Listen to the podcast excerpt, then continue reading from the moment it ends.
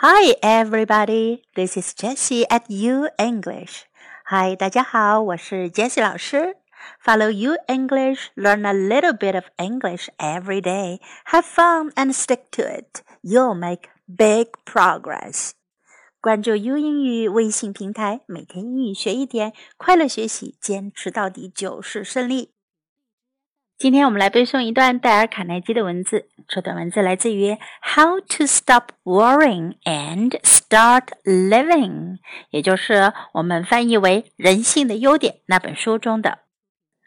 这段文字的主题呢，就是 “Be yourself”，做你自己。Be yourself. You are something new in this world. Be glad of it.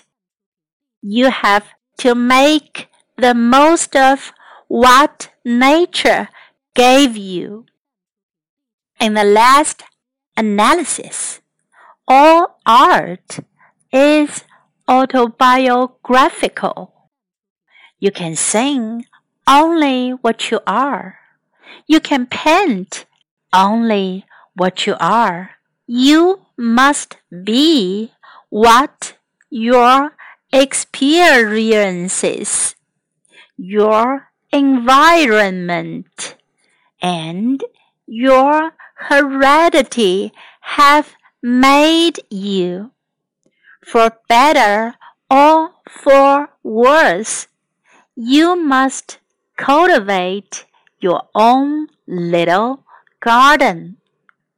For better or for worse, you must play your own instrument in the orchestra of life. You're something new in this world. Be glad of it. You have to make the most of what nature gave you. In the last analysis, or art is autobiographical. You can sing only what you are. You can paint only what you are. You must be what your experiences, your environment, and your heredity have made you. For better or for worse, you must cultivate your own little garden. For better or for worse, you must play your own instrument in the orchestra of life.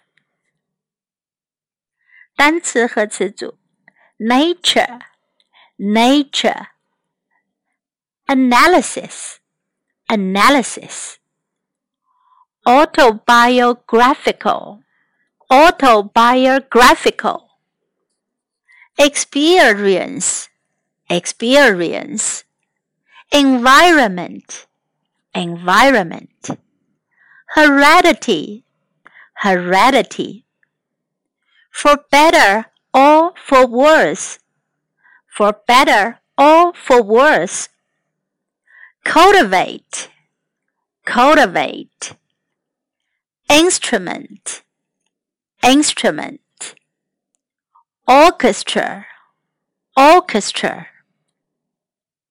最后，这是老师为你用很快的速度再将这篇文字念一遍。如果你练习成熟了，也可以跟着这些老师的速度一起来哦。